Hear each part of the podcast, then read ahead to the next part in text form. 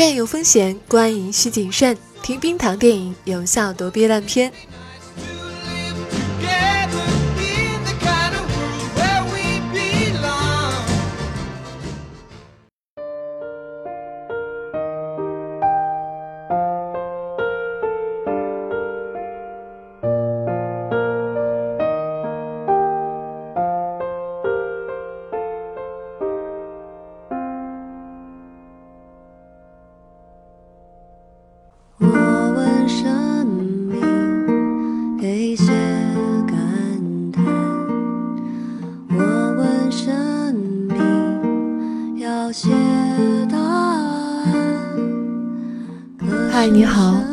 这里是冰糖电影，我是冰糖。今天要说的这部院线电影呢，也有这样的一声打招呼，它叫做《你好，之华》。在看到这部电影之前呢，我一直认为，无论哪个国家的最牛的那些导演，他们要是到了中国以后呢，都会被同化，拍出完全水土不服的东西来，因为他们不了解中国，自然也拍不出让人信服的故事。但是岩井俊二的这部电影让我明白了，如果一个导演用心讲一个故事，无论是在哪个国家，这个故事的力量和美都是不变的。你好，之华就是这样一部电影。很多人会拿它和《情书》做比较，如果一定要做比较，我只能说，岁月在岩井俊二的身上烙下了很多悲伤的影子。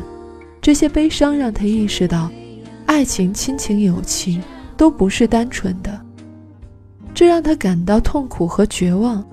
可即使是这么不单纯的东西，却依旧让人产生无限可能性，这又是他所向往的。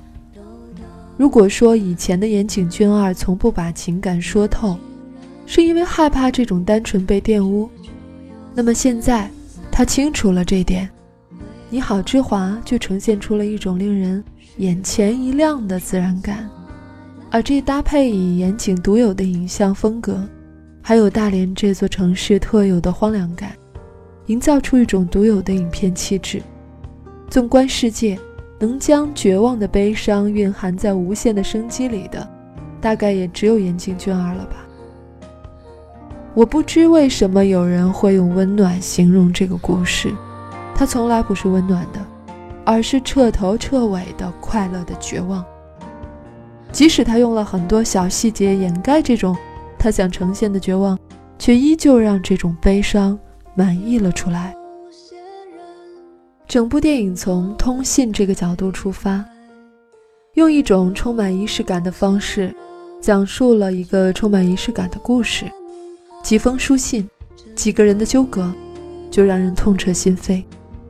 对于芝华来说，信是逃避现实的希望；对于尹川，信是弥补遗憾的自欺欺人；对于袁木木来说，信是寻找母亲死亡的钥匙。而这信的分量又要比当年的情书重了一分。情书里的信也许只继承了一个秘密，一段青涩的喜欢。二十多年后的岩井俊二看起来。这封信里藏的却是他尚未揭晓的二十多年的人生。信里面有袁木木寻找尹川，有尹川寻找知南，有知南的无所寄托，还有芝华的一声叹息。看似充满戏剧性的书信传递，最后却落在一封遗书上。而那遗书里呢，却只写了一段看似毫无意义的话。而这毫无意义的话。也许才是人生的真相。年少时，我们总给自己想象了无数种可能，觉得世界会是自己的，无论未来怎样，都会按照自己的轨迹行驶，只要听从自己的心，总能如愿。死之前的芝华想起很多年前的自己，在礼堂里做的那段演讲，是他喜欢的男孩给他写的演讲稿。这大概就是他要的人生的全部了。人们总说长大是幸运的，可以选择自己的人生。放在很多年以前，我会和以前的岩井俊二一样，觉得经历过、战斗过才是人生的意义。可是知南直到最后才明白，原来生活的一切是毫无意义的，一旦做过一次选择，人生就会万劫不复。你会想起当年你最难忘的瞬间，然后选择死去。不是否定自己的一生，而是你已经无颜去面对曾经的自己了。就把那个曾经最美好的自己留在一封信里吧，那就是他曾经存在于这个世界最美好的证据，也是一种此生无憾了。这种绝望被严谨隐藏的极好，知南的死被当做一种符号，但在我看来，最后那封信出现的时候，其实才是影片最绝望又最温暖的时刻。一个人死去，就是重生。该找他的人终于重新找到他了，他大概会永远活在尹川的心里吧。对于尹川来说，他大概是整部电影里第二可怜的人。他的人生里只有一个故事，这个故事的主角叫直男。他的人生除了一本叫做《知南》的小说一无所有。他从南到北参加那场毫无意义的同学会，只是为了看那个人一面。整个人生其实都是一场错误。世界上最痛苦的事情，大概是，你以为自己是主角，才发现原来只是配角。当他面对张超的时候，他终于意识到，无论自己以为自己对直男有多重要，而在对方的世界里，依然只是配角。他以为自己写下这个故事就可以忘记，却发现这个故事，成为了自己人生的墓志铭。他不怪直男，因为感情没有对错，喜欢一个人就该待在他身边，不喜欢一个人就该离开他。但似乎最后，直男依然是残忍的。如果你忘不掉一个人，就该去见他，而不是留给他一个绝望的结局。如果可以改写结局，尹川一定会拼尽全力。但最可悲的事情是，直男一直把他。当做一个梦，仅此而已。张超其实是另一个可怜的人，他的人生并没有目标，他是随性的。随性对自己来说是种恩赐，对别人来说就是一场灾难了。他看不惯这个不善待他的世界，别无选择，只有毁灭。他充满怨恨，攻击这个世界上所有的完美，完美的故事，完美的人，哪怕自己遍体鳞伤。他是可悲的，因为自始至终，他只是愤怒的武器而已；但他也是幸运的，因为他从未得到，所以根本不会悲伤。不会悲伤的人，总归是幸运的。其实，整部电影最可怜的人是芝华，在这场纠葛了很多人的过往当中，他就只是一个旁观者而已，他从来都不是主角。姐姐并不爱他，姐姐只爱自己；父母也不爱他，父母只爱姐姐。姐姐去世后，对于姐姐的孩子百般讨好，却永远都被当作旁观者。就连重返故土的颍川，也只把他当做一个故事的旁观者，礼貌又客气。他抗争过，欺骗过，勇敢过，放弃过，努力过，彷徨过。却一无所获。其实我们都是芝华，在属于别人的故事里拼命围观，却发现一个人只能在一个故事里当主角，而这个故事如果不属于你，你就算多努力，也永远只是一个需要被打招呼的对象。在一个明知不会有“我爱你”这种对白的世界里，你永远只是那个被说你好的人。芝华最后才明白，原来正如自己的婆婆一样，其实你只要知道生活的真谛就是睁一只眼闭一只眼，按新的生活方式和生活和解，就没有过不下去的人生。人生就是不断和自己旁观的故事告别，即使他曾经痛彻心扉，曾经难以忘怀。我记得全篇第一次的触动。是周迅在听到那段旁白的一个回眸，他终于意识到，自己的生活可能原来早已经被姐姐吞噬了，包括现在的生活也是如此。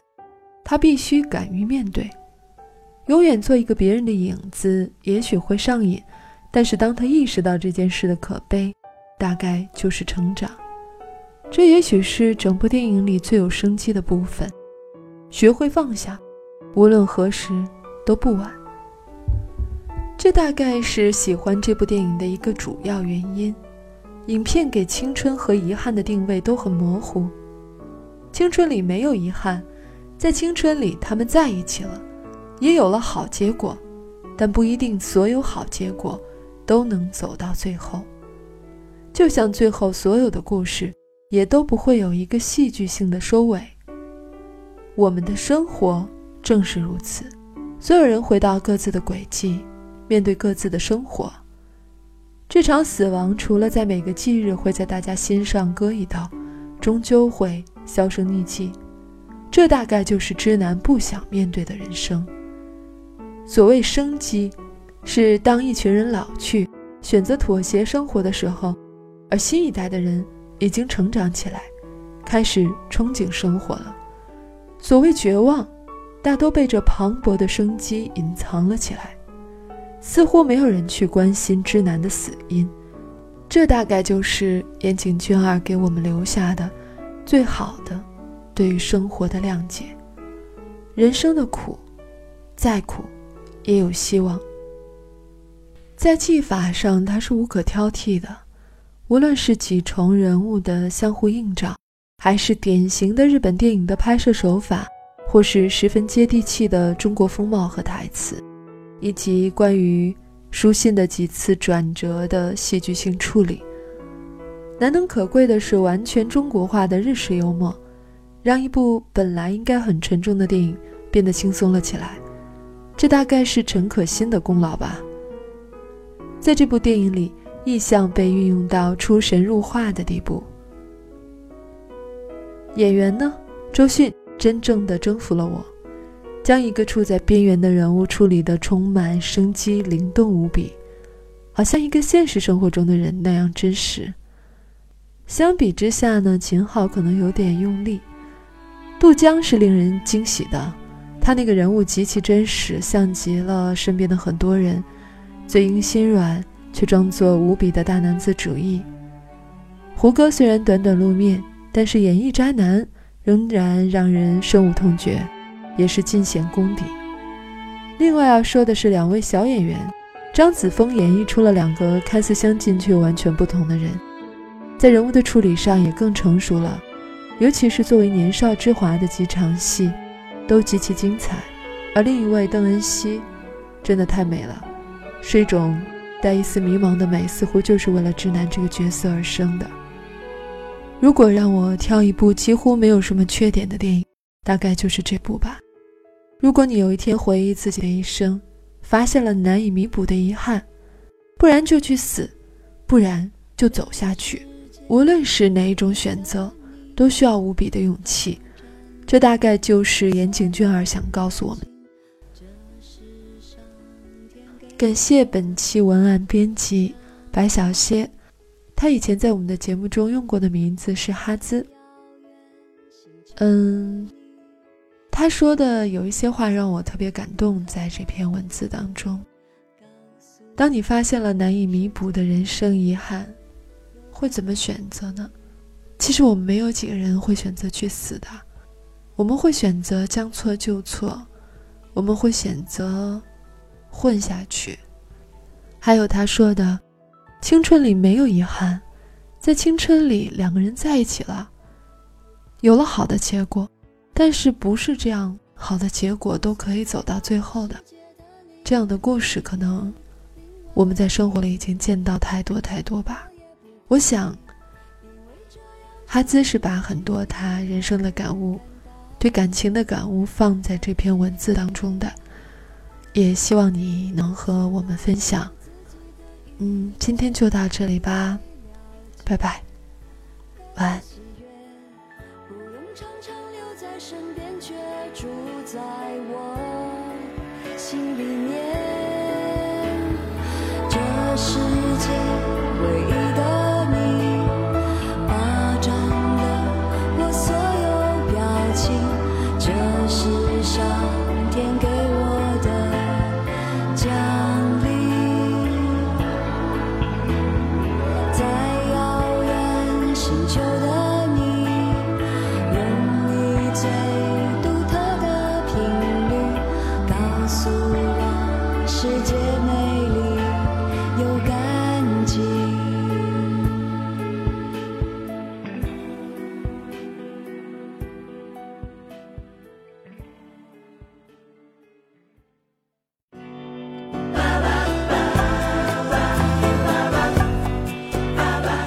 喜欢节目记得要点赞和转发。